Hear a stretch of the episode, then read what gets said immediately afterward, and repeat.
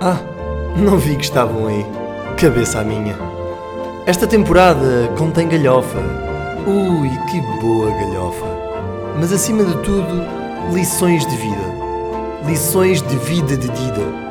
Lições de vida de Dida devido à vida vivida. Lá está ele a brincar com as palavras outra vez. Venham daí, de livre e espontânea vontade.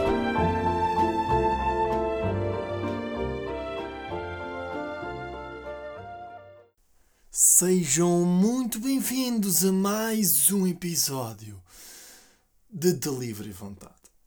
Meus ouriços, como é que estamos nesta boa terça-feira? Boa terça-feira. Malta, eu tinha aqui, estava um fervilhar de temas. Fervilhar de temas, bons temas para falar com vocês.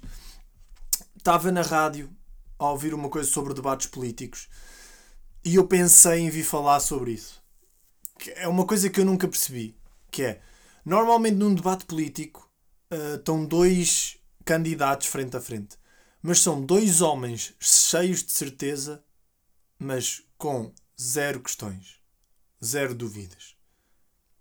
Por exemplo, uma pessoa finca a sua opinião e vai dali para a frente e, não, e o outro diz que não é assim, que ele é mentiroso e o outro finca a opinião.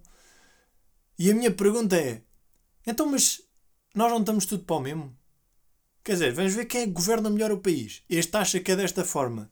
Este acha que é deste. Mas não há um que pode dizer: olha, mas já agora, diga-me lá qual é a sua opinião em relação aqui ao tema da. sei lá, das finanças. Nunca há. E o outro, se calhar, ia dizer: olha, bom, bom tema. Obrigado por ter. E há ali uma resposta colaborativa que só vai, só vai beneficiar o, o país e as pessoas. Mas não acontece. Acontece que é uma pessoa a atacar outra. E pronto. E, e quem achar que um está mais certo acaba por votar nesse. As pessoas acham muito que uh, fazer essas questões sem ser de forma irónica, sim, porque há questões nos debates, mas são questões assim. Oh, oh Soutor, oh, Soutor, então diga-me lá, o que é que são estas contas aqui do mês de Abril de 2021, Soutor? Diga-me! Porque não é bem. Reparem, não é uma pergunta. É um ataque. É uma retórica. Não há humildade nesses debates. E eu fico a pensar, isto jovem que, digo já, não estou na política, por ser pouco política, porque é que não há mais humildade nesses debates? Um homem que está ali pensa que tem aquele poder e a responsabilidade de ir para a televisão, mas não é por ter questões que é, pronto, uh, vai perder a credibilidade toda. Eu, sinceramente, pá, se ele fizer isso quatro vezes, se calhar sim, mas através de uma questão, conseguir pôr em causa uma, uma, uma situação, um tema, que o outro possa ajudar também, com o input do seu lado, acho que trabalham os dois para o, a pessoa que está a ver a televisão fica mais decidida, ou fica mais culta, ou fica mais elucidada sobre um tema, e a pessoa que está a debater, os dois conseguem chegar a um consenso. Eu sei que se calhar isto é uma utopia, porque normalmente os candidatos eh, são têm visões completamente opostas. Ou oh, nem tanto, não estamos a falar de extremas contra extremas, mas, mas tem que haver para ser esse debate. Não podem ser duas pessoas do mesmo partido. E mesmo assim, às vezes há, mas, mas percebem o que eu estou a dizer? Era muito bom que muitos políticos viessem para a televisão com mais questões do que certezas. Porque é a questão e esta humildade que vai fazer crescer. Qualquer pessoa, criança, adulto. E as pessoas vêm sem questões para, para não perderem essa credibilidade. Eu gostava que refletissem nisto. Não era um mundo melhor onde políticos em debates ouvissem realmente o outro e conseguissem chegar a um ponto, a um consenso. Não em todas as questões, mas em algumas. Para as pessoas também perceberem de ah pá, é possível, pronto, ok. Tipo, não temos só estar de um lado e do outro, tipo, podemos também chegar a um consenso. Uh, bom, pá, eu estava a pensar nisso e pensei, pois, uh, eu acho que muitos jovens pensam como eu, e se calhar por isso é que também não vão para a política, pá. É mais do mesmo. Pronto, um, reflitam neste tema. Uh, a falar nisso, nós não temos política na escola. não temos política na escola uh, e acho mal. Acho mal, mas, mas por um lado também não sei se temos a maturidade para a ter. Eu vou explicar. Há muitos temas, há muitos temas que eu acho que na escola foram muito cedo. Eu estive a pensar nisto que é, no décimo ano, darem-me Camões.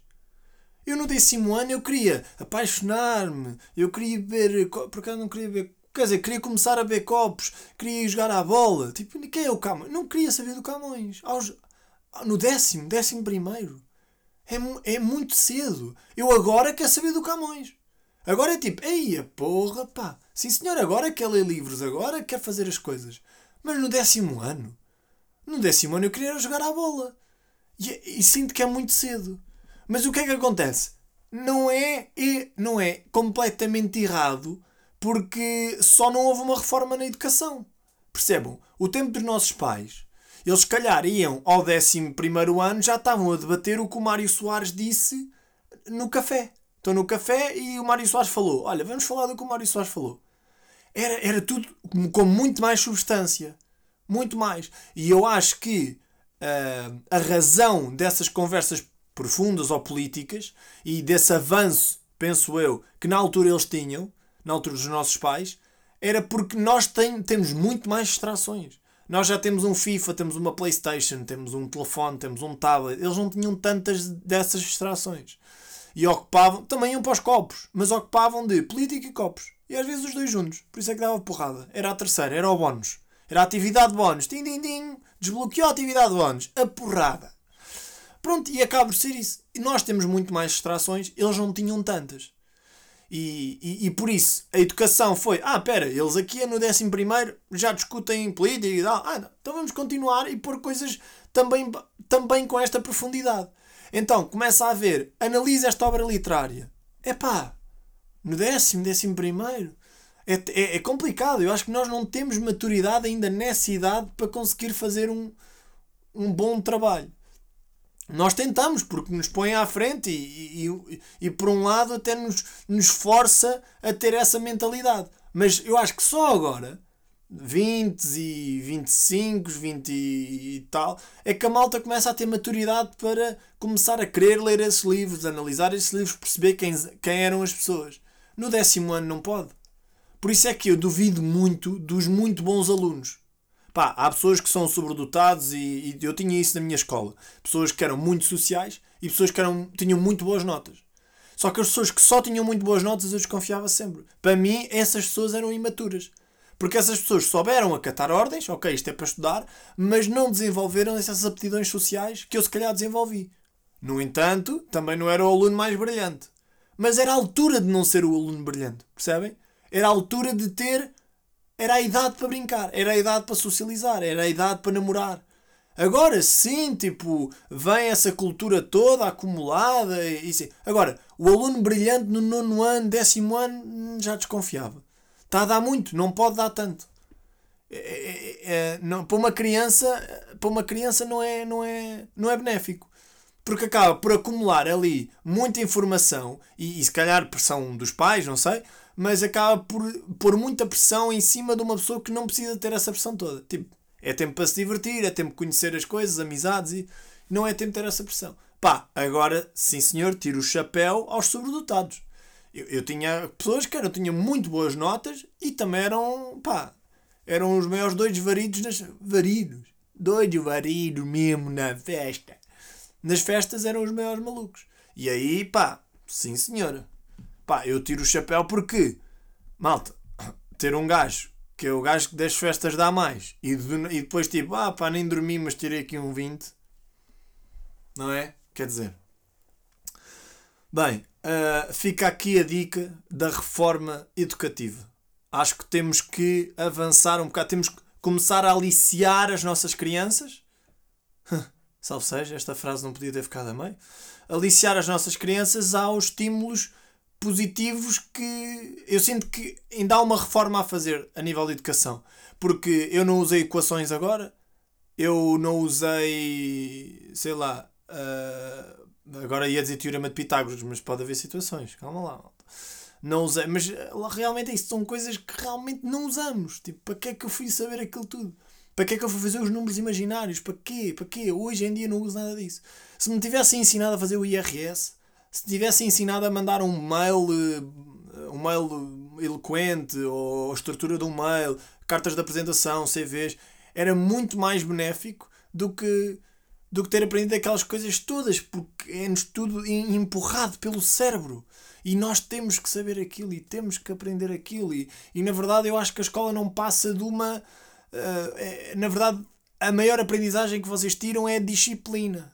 De entre esta data e esta data tens que aprender isto, porque depois vai haver um, um papel que te vai perguntar sobre isto e tu aí vais ter de saber isto tudo. Mas aí lá está, é amarrar, amarrar, amarrar, amarrar. É um sentido de responsabilidade que a escola ensina e não tanto técnico. Vá. Porque eu acho que não, agora está a começar-se a criar mais as escolas criativas, as escolas que não têm notas, que não há TPCs. E, e que há muitos estudos que dizem que é, é mais benéfico do que as escolas mais convencionais. E, e, e eu, e eu tiro o chapéu a essas, essa escola. Eu estou a tirar o chapéu imensas vezes aqui no podcast. Este já tiro os meus chapéus todos a essas escolas criativas e que boas escolas que estão aí. Que boas escolas. malta, entretanto, uh, temos que falar aqui de uma coisa cultural. Uma coisa cultural que é muito tuga. É muito tuga, que é os atrasos. Já pensaram nisto? Nós já nos atrasamos de 8 e meia. Não, não quer 8 e meia, estás a ver? Não quer 8 e meia. Nós chegamos 8 e 45 o resto da malta chega, se formos nós a combinar, 8 e 45. Se for o resto da malta, ah, 9, tal. É, é, é uma coisa tão cultural que já é estranho chegar a horas. Eu tento chegar... É, porque, por exemplo, isso veio veio através da minha vivência, eu fui percebendo que é tipo, ah, não, não, tu és estranho, tu chegaste a horas, tu és o estranho. Tipo, ei, desculpa lá o atraso. Tipo, já é tão vão essa frase. Ei, desculpa lá o atraso. Espaço em branco. O meu cão comeu o TPC. A minha mãe fez arroz de coentrada e estava ótimo. Estão a ver? Acaba por ser. Uh, nós já temos de dizer uma hora com, com mais um atraso. Tipo, é às 8h30 e dizemos às 9 Epá, não, que estupidez. Ei, que estupidez. Desculpa. É às 8h30 e nós dizemos às 8 E as pessoas chegam às 8h30. Porque se nós chegarmos à hora, nós somos os parvos que estão lá a olhar para as paredes. E eu antes chegava a horas. Até perceber que eu era sempre o parvo que ficava a olhar para as paredes. Só há, há, há poucos. Neste momento, eu chego horas para, para sítios como dentistas, consultas, tudo o que seja consultas, tudo o que seja. Porque aí percebo que há respeito. No entanto, do outro lado também não há. Agora, calma lá. Também, imagina, um médico atrasou-se numa consulta. Porra, não vou dizer, doutor, quer dizer, epá, é o mínimo. Quer dizer, eu chego aqui a horas, você não me atende. Hum. Não, é isso que calhar tinha outra consulta, tinha outras coisas. E, e, nós temos que entender isso. Agora, amigos, que é tipo, passei o dia em casa. É, ah, pá, cheguei um bocado mais tarde. E nunca, nunca, nunca temos esta mentalidade. Eu gostava de combinar uma vez um jantar onde toda a gente chegasse a horas. Nós já temos o isso incutido. Tipo, ah, claro, 8 e meia, 9, chegar não chegar, 9 e meia. Não, tipo, é a hora. Eu sempre fui uma pessoa que gostei de ser pontual. Mas percebi que o pontual era o estranho. Percebem? O pontual era o estranho. Eu pensei, pá, eu é que estou mal na sociedade. Quer dizer, os outros estão mal, mas eu acabo por ser. Ia, muito esquisito, cheguei cedo. Não é cheguei cedo, é cheguei a horas, mas digo cheguei cedo, percebem? Epá. Uh, mais coisas. Ah! Os mitras. Sim, sim, os mitras têm códigos das trotinetes. De certeza. Malta, de certeza que vocês já viram. Onde for. Há sempre mitras a andar trotinete elétrica. Daquelas das públicas. Pá, e, e eu vejo-os a andar quase Imagina, meia hora, 40 minutos, aquilo não é. Malta, aquilo não me venham dizer que eles pagam. Não, não pagam, estás a ver? Vocês veem um bacana, aí agora estou a ser ué, preconceituoso. Tipo, um bacana com o fato treino completo do Borussia Dortmund vai gastar, é mesmo a prioridade, é, é, é fazer 500 metros numa lime. Não é? Quer dizer. É, é, tem que ter códigos. Aquilo de certeza que há códigos de descontos para os mitras. Pensem nisto, pá. Pensem nisto. Pá, vou-vos contar aqui uma história que eu disse que ia contar mas nunca cheguei, nunca cheguei a contar. Eu fui vítima de phishing. Mas foi um phishing tão, mas tão um, como é que eu ia dizer? Tipo, foi, foi tão aprofundado. A pessoa, a, a pessoa, ou as pessoas, o grupo de pessoas fez, foi tão a fundo que eu pensei, bem, vale a pena. Pá, imagina, se apanhassem três pessoas, valia. Eu vou-vos contar. Como sabem, eu tirei Geologia na universidade. E pronto. A Geologia, exatamente. Eu tirei ge... Agora não me lembrava se tinha dito Geologia. Não era tipo... Não sabia bem. Tirei Geologia. E depois pus no LinkedIn, normal, Geologia e tal. E do nada... Um, há uma pessoa no LinkedIn que me aborda. A pessoa era da Saudi Aramco. Para quem não sabe, a Saudi Aramco é a maior empresa petrolífera do mundo. Da Arábia Saudita. Pronto. Mas do mundo por ser dos árabes. E disse: Ah, olha, boa tarde, não sei o quê, vimos o seu currículo no LinkedIn, está a tirar geologia e tal, uh, mande-nos o seu CV, estamos interessados em si. Pá, e quando a maior empresa do mundo espera o CV, vocês não hesitam.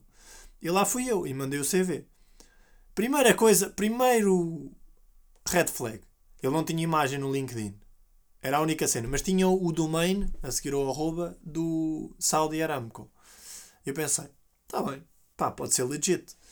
E mandei. Passado dois dias eles disseram: Diogo, olha, obrigadíssimo pelo seu CV, ficámos, ficámos contentes, é, uh, aliciou-nos. Uh, ah, mas uh, nós vamos mandar-lhe um formulário, formulário online para você preencher. Não vai haver entrevista técnica, não vai haver entrevista online. Hum, não é? Quer dizer, aqui já Pronto, segundo Red Flag, não vai haver entrevista online porque por causa da. Como é que eles disseram? Pá, eu lembro, eu, na altura eu acreditei, mas hoje olho para trás e penso que burro! Porque a, internet speed ou a conexão à internet aqui às vezes é complicado. Eu até pensei, ah, pois calhar estou numa plataforma ou assim, não sei o quê, não sei. Mas estava tipo, tá bem, pronto, mandem formulário. Mandaram-me um formulário. Pá, um formulário três páginas em PDF em que tinha a marca d'água da empresa, a marca d'água. Epá, e, e não eram coisas de ah, diga-nos os três dígitos do seu cartão de crédito, diga-nos. Não, era tudo mesmo uma entrevista que eu achei tipo, isto é real. Nome, idade, uh, onde é que nasceu, tem os dois rins. Não estou a brincar. Mas, mas era nome, idade, morada. Pronto, sacaram uma morada. Ui, número do BI, tal. E depois, uh, o normal, anos de experiência, quando é que pretende começar, de onde é que se vê daqui a 5 anos, conte-nos a experiência mais difícil que teve, uh, conte-nos os seus pontos positivos, com os negativos, tudo. Depois enviei. Um, e há aqui duas notas que são importantes para o mail que vem a seguir. Eu tinha um ano de experiência, nem isso. Era um júnior, geólogo júnior. E eu só podia começar depois de terminar a tese, que era em julho. Julho, agosto, por aí. E disse isso. E faltavam tipo 3, três meses, uma coisa assim. E também preparar as coisas para ir para a Arábia Saudita não é dois para amanhã. Pronto, vocês, vocês sabem, não é? Vocês que me ouvem aí da Arábia Saudita. Alego, alego, ei, Lá está ele, a ser coisa.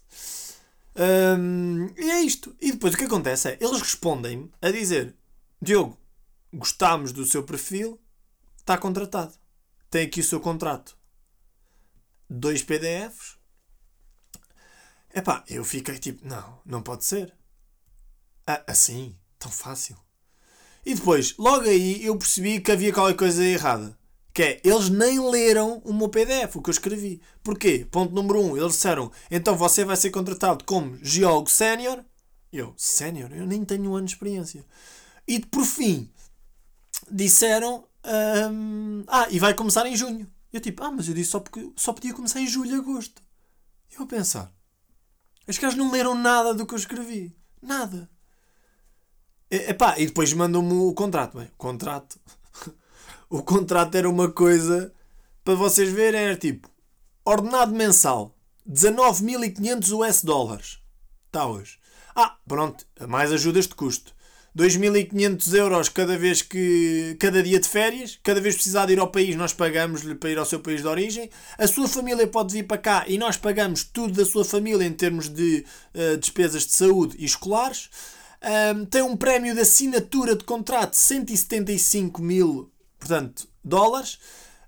Um, mais, se depois renovar contrato passado um ano, temos mais 125 mil dólares para lhe dar.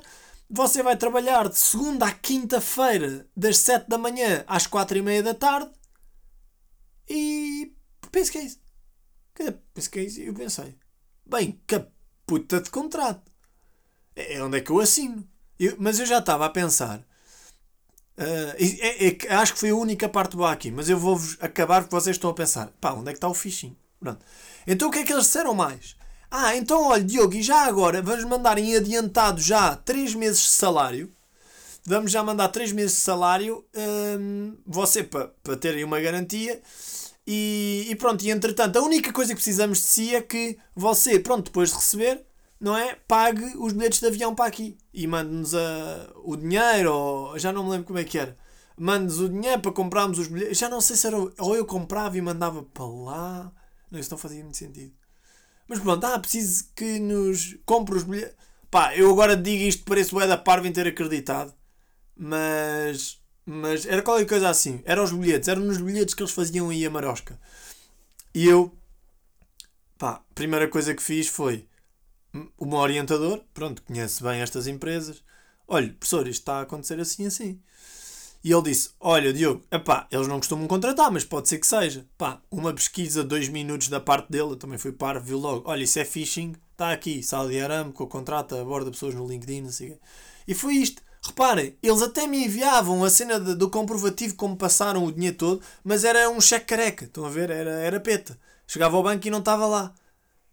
Pá, e com, uh, completamente descabido. Uh, tanto trabalho por. Eh, pá, imagina que os bilhetes, pá, vamos dizer, 1500 euros. Pá, já me sacavam ali 1500 euros e se calhar não tiveram tra muito trabalho, percebem? Mas toda aquela envolvência dos mails, do PDF, do. Eu, eu pareceu muito trabalho para um phishing.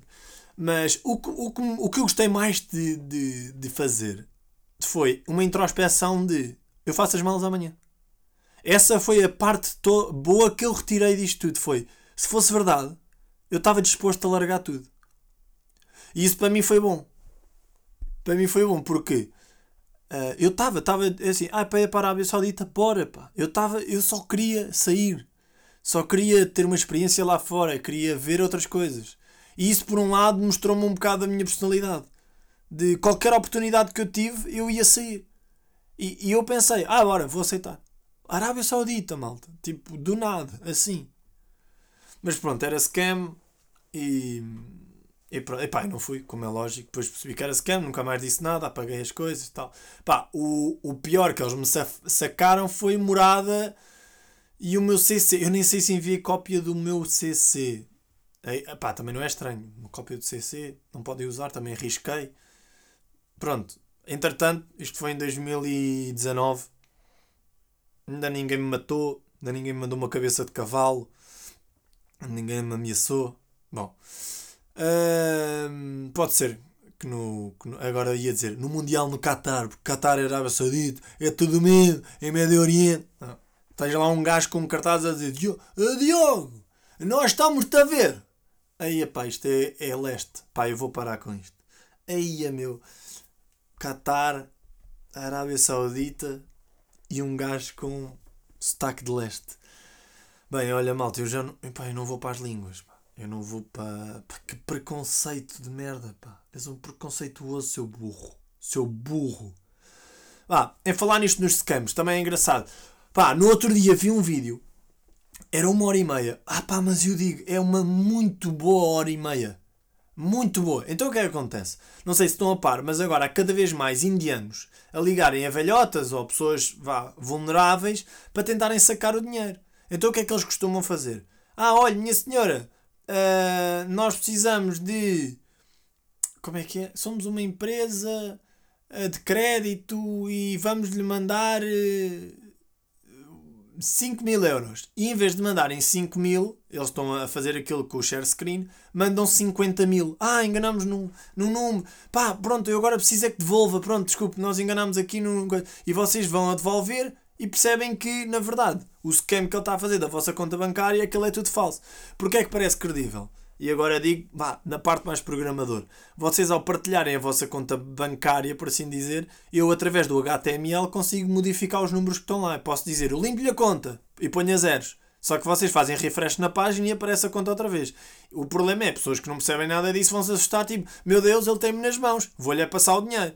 Pronto. Só que eles nunca conseguem fazer isso, malta. Eles nunca têm acesso à vossa conta.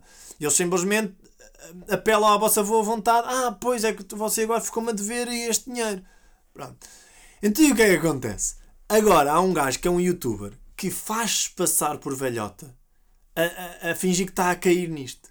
Malta, e é lindo. E eu vou explicar. Eu, eu não costumo ver vídeos de uma hora e meia no YouTube. O que é isto? É um filme. Mas eu vi aquilo bem atento. Porque aquilo foram.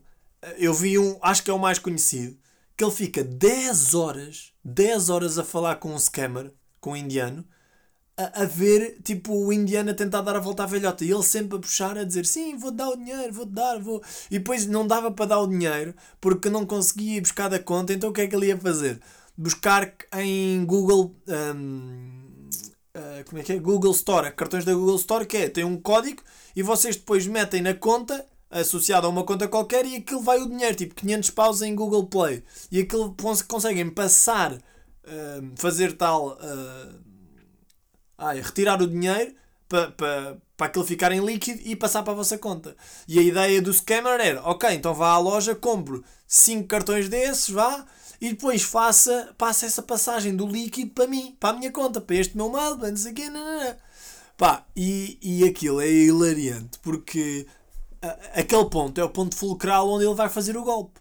E a velhota, que não é velhota, é o scammer com a voz tipo, oh yes, uh, my, my, young man, yes tipo, a fingir-se passar. Pá, e o indiano irrita-se. Mas tipo, a velhota finge que não está a perceber. Porquê? O que é que ela faz?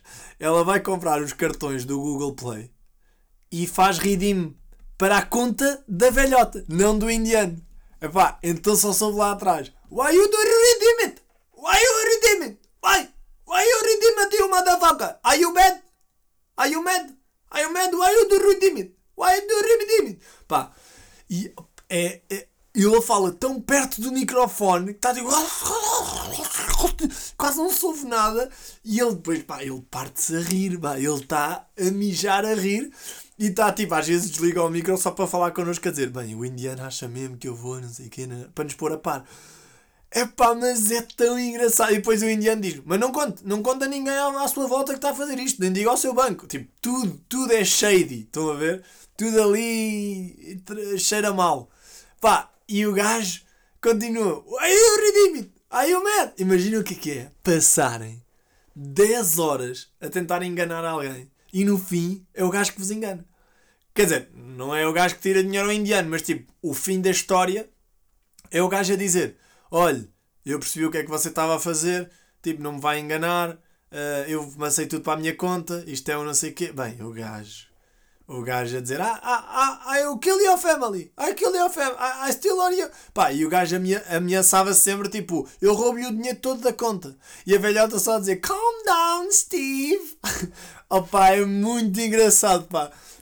É, é só escreverem no YouTube, why do you redeem it? Pá, e aparece logo. É uma hora e meia, pá, mas é muito bem passado. Pensa, dá um quentinho especial. Dá, dá mesmo aquele quente especial. Porque vocês estão a ver. Uh, vocês estão a enganar o enganador, vá. Vocês estão a se camar, vá. E estão a fazê-lo perder tempo. Naquelas 10 horas, eu tenho a certeza que ele não enganou mais ninguém. Malta, e é com esta que eu vos deixo, que é o prazer que é vocês verem isto e pensarem: este gajo está a tentar fazer o mal e eu não só estou a desmascará-lo, como estou a fazer perdê-lo tanto tempo que ele não consegue enganar ninguém durante. E é aquele dia, que ele deve ser desgastante. Durante aquele dia. Epá, e isto a mim deixa-me tipo, ui, esperança na humanidade. Tipo, o gosto que me dá a ver o indiano a gritar, desesperado por não estar conseguindo enganar o Reparem, ele chateadíssimo que é tipo, pá, porque é que não o consegui enganar? Tipo, como se sem remorsos nenhums. Epá, é muito bom. Malta, eu vou-vos deixar. Vou-vos deixar meia horinha. Pá, perfeito. Eu dou para contar aqui umas historiazinhas, o que me ia na cabeça. Pá, reparem, eu agora queria fazer como mais chega. Reparem como está cada vez ser menos uma menos um espaço humorístico e mais um espaço de introspeção. Atenção. Pá, eu faço isto, eu faço, eu vou ser sincero, eu faço isto porque eu gosto. Eu faço isto porque são temas que me vêm à cabeça e eu quero logo partilhar. E acho que são temas interessantes.